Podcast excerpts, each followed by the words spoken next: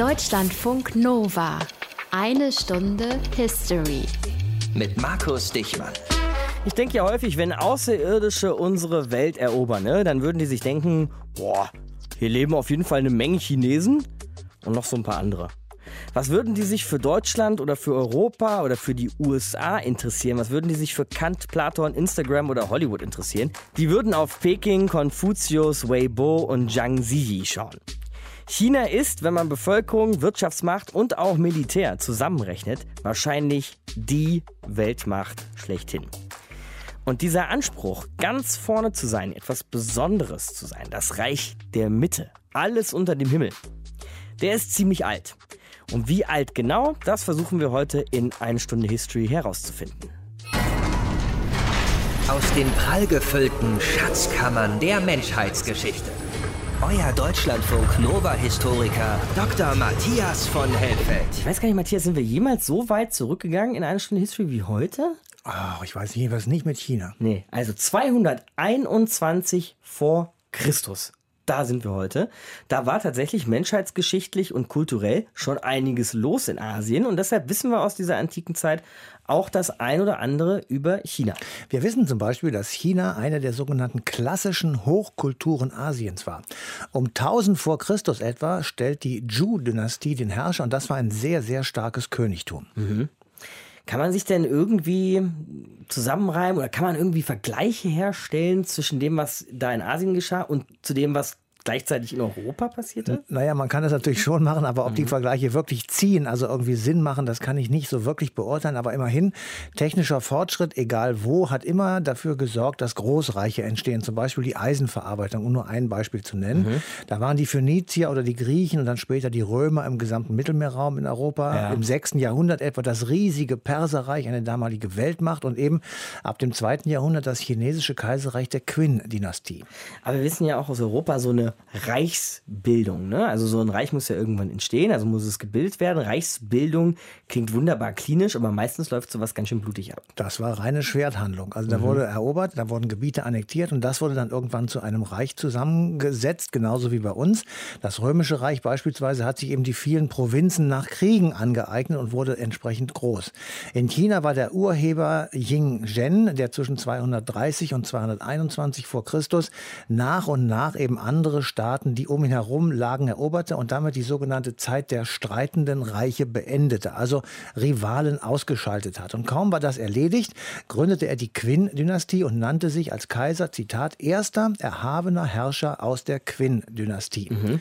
Er etablierte dann sofort einen Feudalstaat, der aber auch, wie in Zeiten vorher, mit nomadischen Reitervölkern zu kämpfen hatte. Und was wir alle wissen von China, ist die chinesische Mauer und die beginnt mit dem Bau schon im 7. Jahrhundert vor Christus. Mhm. Und dieser Kaiser, von dem ich eben sprach, ließ diese Mauer nach vorne verlegen. Also 500 Jahre nach Baubeginn hat er gesagt, jetzt machen wir ein paar Kilometer nach vorne haben dann sozusagen die Eroberungen in unseren Mauern und haben eine Verteidigung etwas weiter nach vorne gelegt. Also chinesische Mauer haben wir auch schon mal eine Sendung zugemacht, ist dann in den folgenden Jahrhunderten immer mal wieder aus und auch umgebaut worden. Ja, dann haben wir eben auch gelernt, ne? also die gilt sozusagen nicht nur der Verteidigung, irgendwie ein kleines Areal zu verteidigen, sondern man schiebt sie auch aggressiv nach außen, um neue Gebiete sich einzuverleiben. Ja, genau so kann man das wohl äh, formulieren. Es gibt eben sehr unterschiedliche Verläufe der Mauer und diese Verläufe deuten darauf hin, dass sie immer wieder, ich sage jetzt einfach mal den geopolitischen Gegebenheiten angepasst äh, worden ist. Und das sollte man auch nicht vergessen. Am Anfang war sie auch gedacht als Schutz gegen die sich untereinander bekämpfenden Chinesen in eben der Zeit der streitenden Reiche. Die Mauer ist also nicht nur ein Beleg, finde ich jedenfalls, von erstaunlicher Baukunst, sondern eben auch Zeuge von sehr vielen, naja, politischen oder militärischen Konflikten. Und da waren sich Asien und Europa tatsächlich sehr ähnlich. Mhm. Wenn ich an dieses chinesische Reich denke, Matthias, muss ich eher immer an eine spätere Zeit denken. Gibt es tolle Filme drüber, ja, und einen gewissen Genghis Khan. Also China wurde ja auch mal durch die Mongolen beherrscht. Ja, dieser Genghis Khan und das Reich des Genghis Khan, das ist tatsächlich sagenumwoben und natürlich auch sehr mythenreich. Zur damaligen Zeit war es das mächtigste und das größte Imperium. 1235 begann es mit der Eroberung des südlichen Teils China. 1279 kam es dann zu einer der größten Seeschlachten in der Geschichte der Menschheit, die Schlacht von Yamen im Süden Chinas, die von Kublai Khan gewonnen wurde. Kublai Khan war Nachfolger von äh, Enkel, Genghis. genau. Das Enkel. war der Enkel des berühmten Genghis Khan und der war ab 1271 dann auch gleich noch Kaiser von China. Und er gründete die mongolische Yuan-Dynastie, die bis 1368 über China herrschte.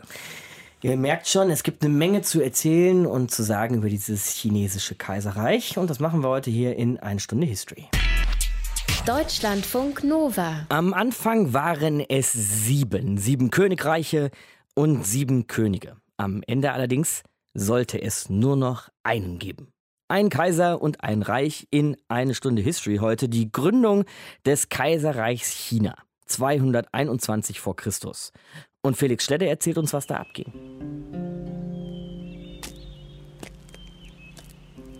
Was bleibt von uns, wenn wir sterben? Wer erinnert sich an uns? Der Körper stirbt, Majestät, aber unsere Seele bleibt. Sie lässt die sterbliche Hülle hinter sich und geht in eine andere Welt, um dort weiterzuleben. Aber was ist mit den Erinnerungen? Wer erinnert sich an uns, wenn wir gestorben sind? Wer wird sich an mich erinnern? Im Jahr 221 vor Christus ist Ing Zhang, der Herrscher des Königreiches Qin, auf dem Gipfel seiner Macht angekommen. In den neun Jahren zuvor hat er sechs andere Reiche der Reihe nach unterworfen. Wei, Han, Chu, Yan, Zhao und Qi. Sie alle haben mit Qin in den 200 Jahren davor um die Vorherrschaft im altertümlichen China gekämpft. Mal miteinander, mal gegeneinander.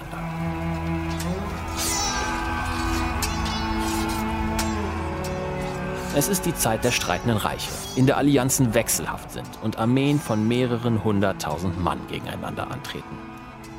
Am Ende aber schafft es Qin durch straffe Verwaltungs- und Militärreformen den größten und schlagkräftigsten Armeeapparat von allen auf die Beine zu stellen.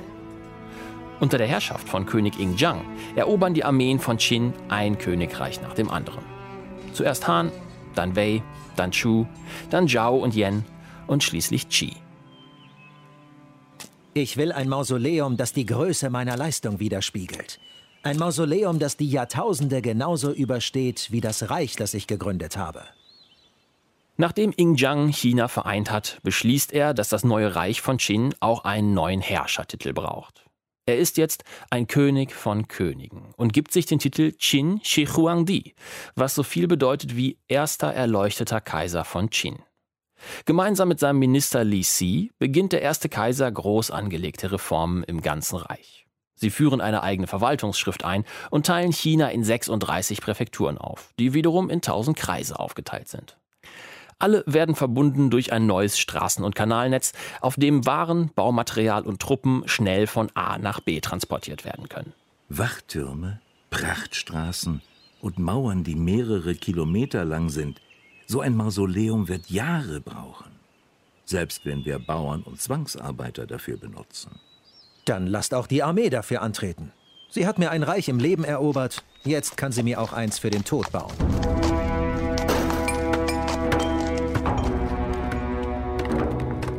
Kaiser Shi Huangdi organisiert sein neues Reich genauso straff wie die Armee, mit der er es erobert hat. Und mit der Armee will er es auch aufbauen. Denn Hunderttausende Soldaten sind noch immer unter Waffen, haben aber nichts mehr zu tun. Also setzt sie der Kaiser beim Bau monumentaler Gebäude ein.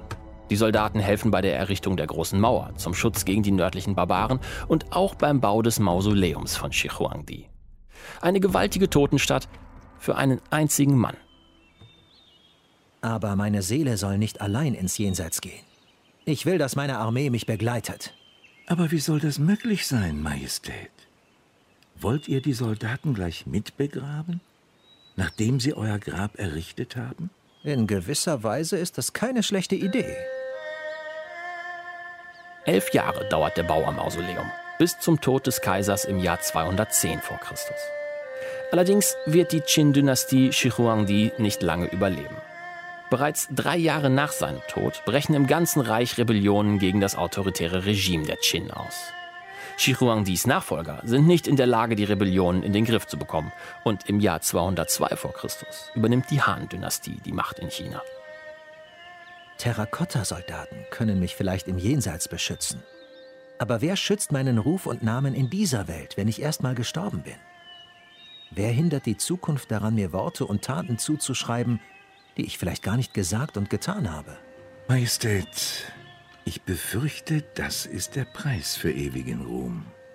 Ihr baut Modelle eurer Soldaten. Und die Zukunft wird Modelle von euch bauen. Die neuen Herrscher und ihre Historiker beschreiben den ersten Kaiser als machthungrigen, größenwahnsinnigen Despoten, um ihre eigene Rebellion zu rechtfertigen. Gleichzeitig bauen sie ihren Staat aber auf den Reformen und Infrastrukturen auf, die Shi Huangdi eingeführt hat. Chinas erster Kaiser wird jedenfalls nicht vergessen. Aber wie man sich an ihn erinnert, das kann Shi Huangdi am Ende nicht mehr kontrollieren. Felix Schledde über die Gründung des Kaiserreichs China aus Siebenmach I im Jahre 221 v. Chr. Deutschlandfunk Nova. Eine Stunde History.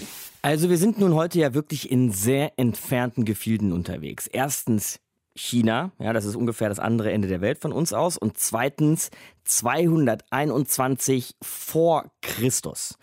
Da waren die Römer gerade mal auf Sizilien angekommen. Da wird in China schon ein Kaiserreich gegründet, das sich von Hongkong bis Peking erstreckt, auch wenn die Städte damals noch nicht so hießen. Eine Stunde History hier und um das alles besser zu verstehen, sprechen wir jetzt mit dem Sinologen und Historiker Rainer Hoffmann, Autor des Buches China, seine Geschichte von den Anfängen bis zum Ende der Kaiserzeit. Grüße Sie, Herr Hoffmann. Ja, guten Tag. Schauen wir uns an, woraus dieses Kaiserreich entsteht, Herr Hoffmann. Nämlich aus Krieg untereinander, aus sieben Königreichen, mach ein Kaiserreich. Wie sah China zu dieser Zeit aus? Ja, man muss sagen, dass die politische Einigung durch militärischen Druck eben in diesem Schicksalsjahr 221 vor Christus natürlich nicht plötzlich gekommen ist. Man kann sagen, wir haben vorher schon, und zwar länger zuvor, sowas wie eine kulturelle Einigung. Diese Konfuzianer seit dem 6. Jahrhundert arbeiten in diese Richtung. Sie arbeiten also eine religiöse Gemeinsamkeit durch die Konfuzianer? Ja, oder mhm. kulturelle Länder. Ja. Mhm. Konfuzianer kann man eigentlich wenig als religiös. Sie haben ja keine Gottheit über sich, mhm. sondern Sie arbeiten ein Sittengesetz aus, wie die Sittenverbände, die Familien leben sollen, die Rechte und Pflichten der Mitglieder. Und sie nennen alle diejenigen, die danach leben, die Huaxia, das wären die Chinesen. Das heißt, Huaxia würde man heute mit Chinesen bezeichnen. Und es entwickelt sich in der Zhongyuan, das ist das Gebiet heute, also am Gelben Fluss, sowas wie eine Kulturinsel. Das heißt, die Menschen da, die Stämme, die nach dem Liti leben, nennen sich eben Chinesen. Und das breitet sich dann aus bis zum vierten, fünften und so. Im Endeffekt bis zum dritten Jahrhundert.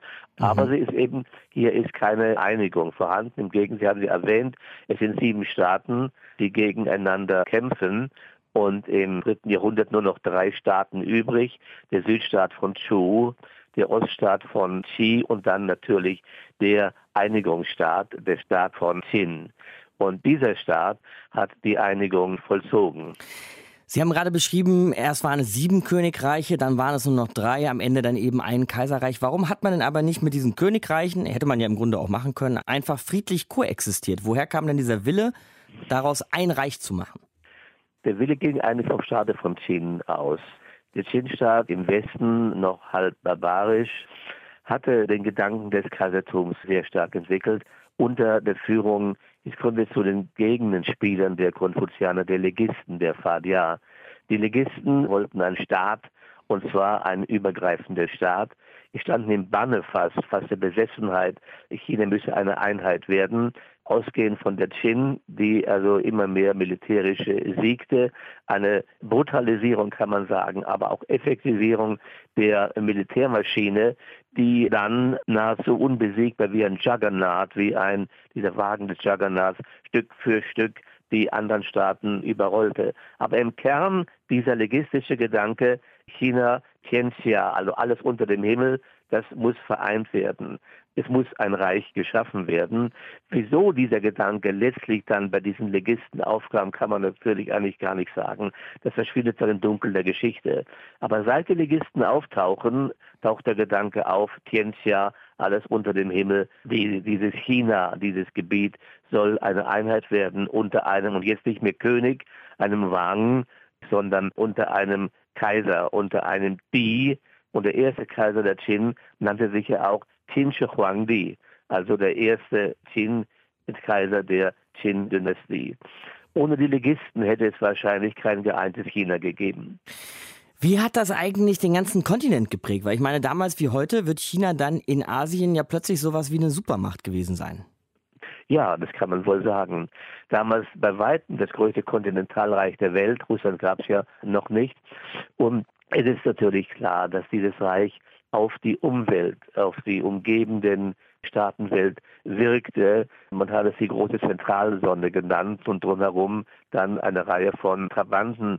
Nur ein Beispiel, was heute Vietnam ist, also die beiden Gebiete Annam und Tonking wurden dann in der Hand, dass sie mehr oder weniger sinisiert. Herr Hoffmann, wenn Sie sagen Sinisierung, das meint so viel wie eine Verchinaisierung, richtig? Ja, Sinisierung heißt, dass also wesentliche Teile der senitischen oder der chinesischen Kultur, das wäre dasselbe, übernommen werden. Der heutige Anspruch Chinas wieder, ja, man kann sagen, auf Weltmacht, Ansprüche zum Beispiel auch auf das südchinesische Meer, Ansprüche selbstverständlich auf Xinjiang, dass das also nicht von heute und gestern ist, sondern es ist auch verankert im Bewusstsein der Chinesen, fast organisch geworden, China als eine exzeptionelle, sehr große Macht. Und dass also hier eine Kontinuität besteht von der Auffassung, äh, national, kulturell eine, ja, etwas Besonderes darzustellen und eine Art Vormachtposition zu beanspruchen. Und das ist nicht nur etwa in der Regierung oder in der eigentlich herrschenden Gruppe so verankert, sondern eigentlich sehr breit im Bewusstsein der Menschen, also im Wissen und Gewissen der Menschen festgemacht aufgrund dieser sehr langen Geschichte. Und dazu muss man Folgendes sagen, es gibt fast kein Volk, der stärker historisch denkt. Dieses Geschichtsbewusstsein hat sich sehr stark verbreitet. China als eine besondere historische Macht. Und von daher würde ich sagen, dass die jetzige Weltsituation diese Ansprüche, die China ja stellt, die im Westen teilweise als überzogen gesehen werden, dass man im Westen vielleicht lernen sollte, dass diese Ansprüche tatsächlich aus einer sehr langen, ja vielleicht der, der längsten geschichtlichen Kontinuität überhaupt, die wir haben in der Welt, dass sich diese Ansprüche aus derartigen, an diese Situation, der Grundsituation Chinas herleiten und man vielleicht von daher besser verstehen soll, warum solche imperialen Ansprüche gemacht sind. Weil China war eben seit über 2000 Jahren ein Imperium sagt Sinologe und Historiker Rainer Hoffmann in eine Stunde History. Ich danke Ihnen, Herr Hoffmann. Ja.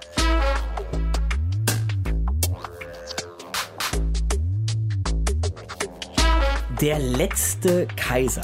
Als ich da so in der Vorbereitung für unsere Sendung so drüber nachgedacht habe, dachte ich so, hä, ist das nicht ein Filmtitel? Da mal schnell gesucht im Netz und ja, tatsächlich ist es. Dreieinhalb Stunden Historienepos und übrigens Oscar-Gewinner 1988 als bester Film, Matthias. Hast du den gesehen, der letzte Kaiser? Ein, wenn ich das hier mal so sagen darf, geiler Film. Ja, ist das so? Jawohl, der die Geschichte dieses letzten Kaisers, der zur Zeit seiner Absetzung, glaube ich, sechs Jahre alt ist. Aha, ähm, okay, also ja. 12. Februar 1912 findet das statt. Aha. Und dieser Puji, so heißt auch der Film, war eben der letzte Kaiser von China. Vorher hat es sehr viele Revolten im Land gegeben, die auf die Ablösung der Mandschu-Dynastie hin wollten und eine chinesische Republik wollten. Und man glaubt es kaum, sie wollten eine Republik nach US-amerikanischem Vorbild. Das ist natürlich heute kaum vorstellbar, aber das war so.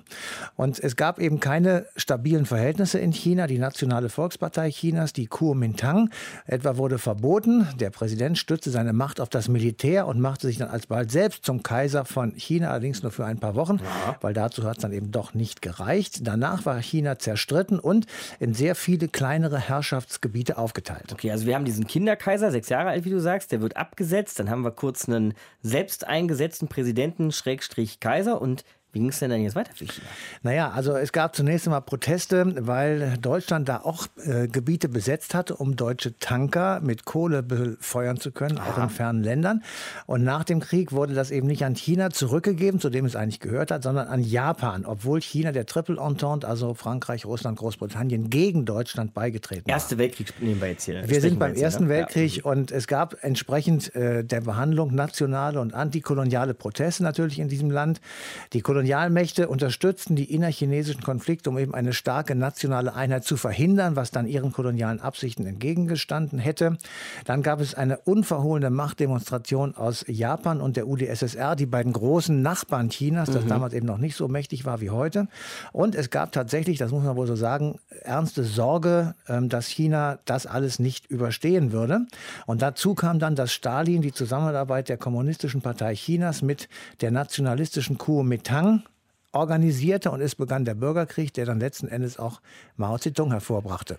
Dieser Bürgerkrieg endete 1949 mit der Ausrufung der Volksrepublik China durch Mao und die Kommunistische Partei. Und die einstigen Kampfgenossen der Kuomintang unter General Chiang Kai-shek, die wanderten aus und zwar nach Taiwan und gründeten dort die bis heute umstrittene Demokratische Republik China. Daher kommt also dieser Dualismus von China und Taiwan. Über das chinesische Kaiserreich sprechen wir heute hier in eine Stunde History. Deutschlandfunk Nova. Also ja, es bestand wirklich total lange. Von 221 vor Christus bis 1912 nach Christus. Das chinesische Kaiserreich, unser Thema heute in einer Stunde History. Aber wenn man mal ehrlich ist, ja, all diese tausendjährigen und abertausendjährigen Reiche, waren sie das wirklich? Waren sie wirklich diese monolithischen, starren, kaiserlich prächtigen Reiche? Nee, waren sie nicht, denn auch diese großen Reiche unterliegen ständigen Veränderungen, zerfallen und fügen sich neu zusammen. Und ganz besonders gilt das tatsächlich auch für China. Mehr dazu weiß Helwig Schmidt-Glinzer, Direktor des China-Zentrum in Tübingen. Grüße Sie, Herr Schmidt-Glinzer. Guten Tag, Herr Dichmann. Ab wann würden Sie denn eigentlich von einem Kaiserreich China sprechen? Schon von 221 vor Christus, mhm. also von dem Reichseiniger Qin Shi Huangdi an. Aber wie Sie schon richtig bemerken, war das doch eine sehr wechselhafte Geschichte, die dann folgte. Aber dieses erste Kaiserreich, das war aber doch so eine Vorstellung, die dann bis in die Gegenwart weitergelebt hat. Welche Vorstellung ist das? Die Vorstellung, dass es eben ein geeintes Reich gibt. Mhm. Trotz aller Tendenzen zu Eigenentwicklungen, zu Spaltungen. Jetzt wissen wir aber auch, das ist ja schon eigentlich so Populärwissen, ne, dass es in China immer diese Dynastien gab, die über das Reich geherrscht haben. Welche würden Sie denn sagen, ist da die erste wirklich prägende für das chinesische Kaiserreich? Ja, die erste prägende ist dann die auf diese relativ kurze Einigungsdynastie, die Qin folgende Han-Dynastie. Die hat etwa mhm. 400 Jahre gedauert. Eine sehr wechselhafte Geschichte auch dort, aber immerhin wird dort Bürokratie etabliert, es wird der Konfuzianismus zur Leitvorstellung der Herrschaftsorganisation und dann gibt es spätere neue Wellen neuer Konsolidierung, bis dann eben 1912 eine neue Ära gewissermaßen anbrach. Irgendwann herrschte ja auch die Yuan-Dynastie in China, 13. Jahrhundert. Und das findet man schnell raus. Das waren Mongolen, die tatsächlich auf eben den großen Genghis Khan zurückgehen sollen. Wurden die Chinesen da, kann man das vielleicht so sagen, fremdregiert? Ja, das kann man so sagen. Und diese Eroberung, der eine Eroberung durch die Georgen vorausging, aber diese Eroberung durch die Mongolen und die Einbindung in das mongolische Weltreich, was bis ins 14. Jahrhundert dauerte, hat in China sehr viel verändert, sodass also Infrastruktur, Poststationen, Einführung von Papiergeld, das hat eine große integrative Kraft entfaltet und seitdem ist China eigentlich immer geeint geblieben, auch in der folgenden Dynastie und auch dann in der letzten langen, der Qing-Dynastie, der Manchu-Dynastie, wo wieder ein Fremdvolk herrschte, aber das dann doch letztlich Chinesisch wurde, in gewisser Weise, auch wenn die manchurische Sprache weiter in der Verwaltung verwendet wurde. Und insofern, und das ist wichtig, die Großreichsidee ist heute ja weiter präsent, wie wir wissen. Aber man muss zugleich wissen, dass im Grunde auch das Großreich durch eine Eroberung von Norden her erst wirklich so zustande gekommen ist. Mhm. Führt das eigentlich zu irgendwelchen ich sag mal, nationalen Identitätsproblemen, irgendwelche Streitereien über die Geschichte, über die chinesische Vergangenheit, zu wissen, dass es eben sozusagen, dass die Chinesen durch Fremdvölker, wie Sie gerade gesagt haben, regiert wurden? Ja, natürlich. Es gibt also in China verschiedene Strömungen. Die einen, die von einem Großchina reden, aber es gibt auch Vorstellungen von dem chinesischen China, also welches von den Niederungen um den Gelben Fluss und den Yangtze entstanden ist. Und das ist ja bis heute ein großes Thema, wenn wir an Xinjiang, Ostturkestan denken, aber auch in Südostchina. Die Kantonesen sind erst relativ spät in das chinesische Reich integriert worden und haben ja bis heute eine eigene Sprache, die sie sprechen, auch wenn sie die chinesischen Schriftzeichen verwenden. Europa hat ja auch so das ein oder andere Kaiserreich vorzuzeigen. Ne? Also ein römischer Kaiser, ein byzantinischer Kaiser, der heilige römische Kaiser deutscher Nation, der österreichische Kaiser, ein russischer Kaiser und auch einen französischen Kaiser gab es. Kann man die irgendwie mit dem chinesischen Kaisertum vergleichen oder sind das Äpfel und Birnen? Das ist eben genau der Punkt. Es ist ein bisschen Äpfel und Birnen, denn das Besondere an Europa, Europa ist ja etwa so groß wie China, 10 Millionen Quadratkilometer. Das Besondere in Europa ist, dass es eben dort doch viele reiche und dann schließlich in den letzten Jahrhunderten auch Nationalstaatsbildungsprozesse gegeben hat, die eine ganz andere Gliederung Europas zur Folge hatten und ein ganz anderes Miteinander, auch eine andere institutionelle Entwicklung. Deswegen sind diese Kaiser dann eben doch letztlich Regionalherrscher gewesen und das Kaisertum in China ist doch im Wesentlichen ein Kaisertum, welches über das Europa des Ostens, mhm. wie Leibniz China ja mal nannte, die über das ganze Europa des Ostens herrschten. Und da hätten so europäische Kaiser nur von träumen können, ne? Genau, und darin liegen natürlich auch Herausforderungen, auch Probleme. So wie wir Legitimationsprobleme haben für eine europäische Regierung, so gibt es natürlich auch in China einige Legitimationsprobleme für diese Zentralherrschaft. Aber es gibt eben andererseits doch eine lange Tradition dieser Integrationen. Also es gibt schon starke integrative Kräfte, die sehr viel älter sind als wir das in Europa erst in neuerer Zeit wieder versuchen. Die Frage ist eben, ob in der Moderne ein so großes Reich auch unter Beteiligung der Bevölkerung gut regiert werden kann. Das ist eine große Frage, die wir uns ja auch in Europa stellen. Also insofern ist das eine Herausforderung, die überall existiert. Aber wir haben in Europa auch lange Kriege geführt und hoffen, das nun hinter uns gebracht zu haben. Wie es in China weitergeht, das ist auch eine offene Frage. Sagt Herwig Schmidt-Glinzer, Direktor des China-Zentrums Tübingen, bei uns in einer Stunde History. Ich danke Ihnen fürs Gespräch. Danke, Herr Dichmann. Ziemlich groß und spektakulär steht sie in der Gegend rum, die chinesische Mauer ein Überbleibsel, nur ein Überbleibsel des Kaiserreichs China, gegründet 221 vor Christus. Eine Stunde History hier. Aber was ist sonst noch von diesem Kaiserreich übrig? Reden wir mit unserem Korrespondenten Axel Dorloff. Grüß dich, Axel. Hallo. Und Axel, wo kann man in China dieses Kaiserreich sonst noch so sehen? Ja, ich glaube, die berühmteste Spur ist sicherlich der Kaiserpalast hier in Peking, auch die verbotene Stadt genannt. Der dritte Kaiser der Ming-Dynastie, Yongle, hat 1406 mit dem Bau der verbotenen Stadt begonnen. Und dieser gigantische Palastkomplex ist nicht nur das größte, sondern auch das am besten erhaltene Ensemble historischer Kaisergebäude in ganz China. Aber es gibt gerade hier in der Hauptstadt Peking, wo ich ja auch wohne, auch noch andere Spuren des Kaiserreichs. Mhm. Der kaiserliche Sommerpalast im Nordwesten der Stadt zum Beispiel. Und ein anderes wichtiges Beispiel, der Himmelstempel. Der diente den riesigen Zeremonien, die der Kaiser, der ja als Sohn des Himmels gilt, durchführte um zum Beispiel jetzt für gute Ernte oder die Vergebung der Sünden des Volkes zu bitten.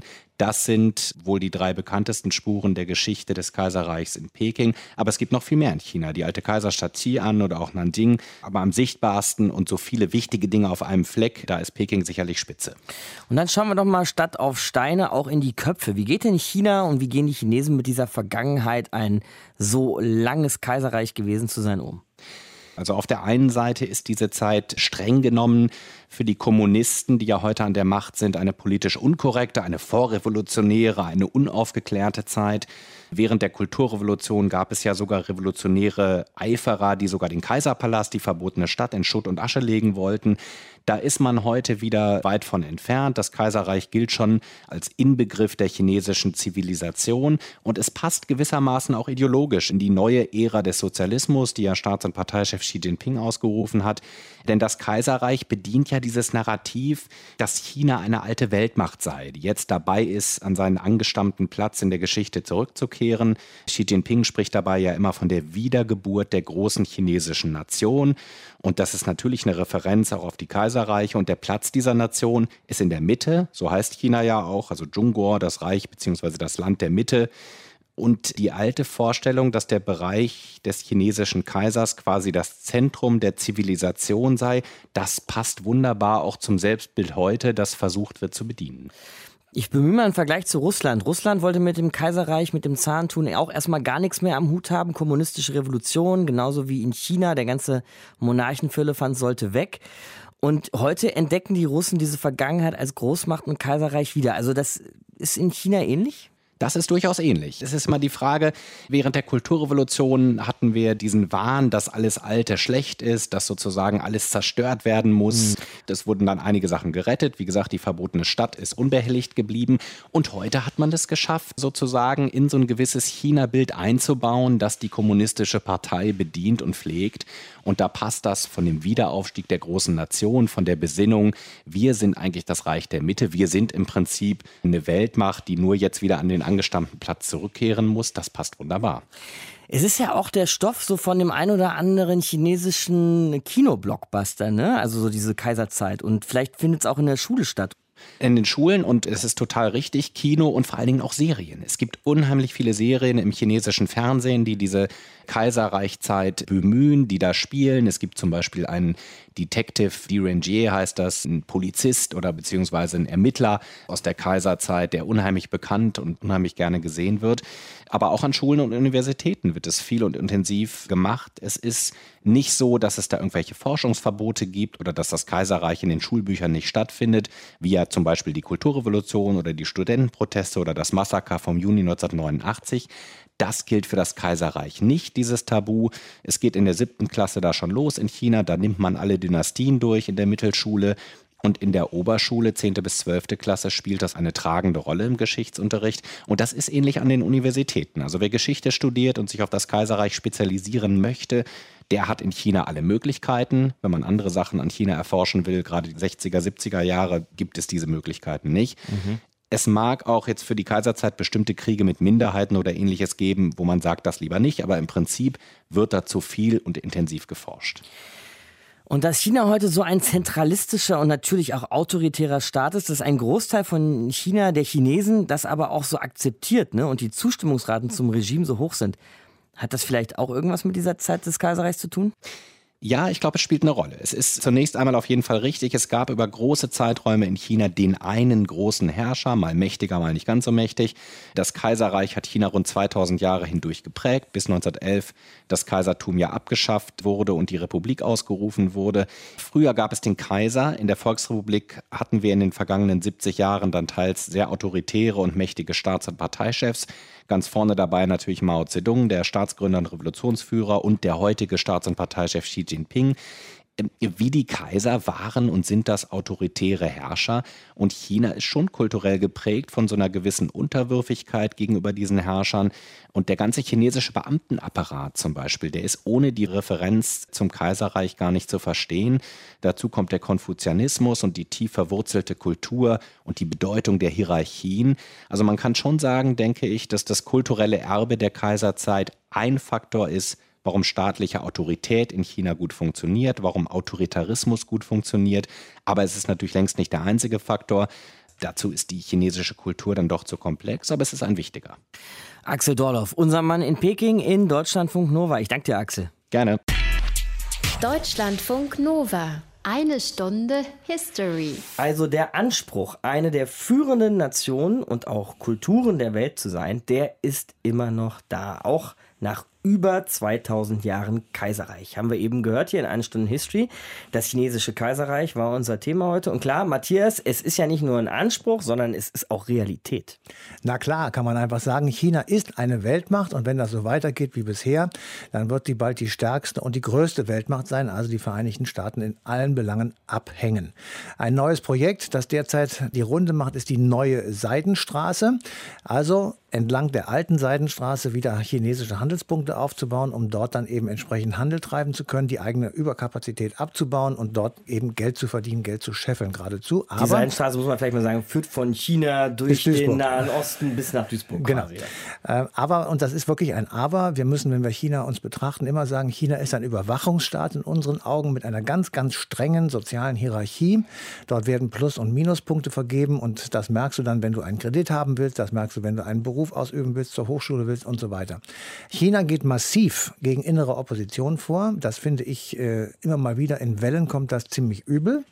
Und China räumt geradezu auf in Hongkong zurzeit, entgegen den Zusicherungen, die man damals der britischen Regierung gemacht hat, als Hongkong zurückgegeben wurde. Es war ja ehemals eine britische Kolonie, an mhm. China zurückgegeben wurde. Und damals wurde eben verabredet und schriftlich fixiert, dass das System in Hongkong noch eine lange Zeit erhalten bleibt. Also ein Land, zwei Systeme, mindestens für 50 Jahre. Und das wird jetzt gerade tatsächlich im wahrsten Sinne des Wortes mit Füßen getreten. Besten Dank, Matthias, für heute. Und Großbritannien nehme ich an der Stelle gleich mit. Die sind nämlich in nächster Ausgabe auch mit dabei in einer ganz wichtigen Rolle, wenn es um den Bau eines geschichtlichen Meilensteins der Ingenieurkunst geht, wie die UNESCO das Ding nennt. 1869, vor 150 Jahren, wird der Suezkanal eröffnet. Markus Dichmann ist mein Name. Macht's gut. Ciao. Deutschlandfunk Nova. Eine Stunde History. Jeden Montag um 20 Uhr.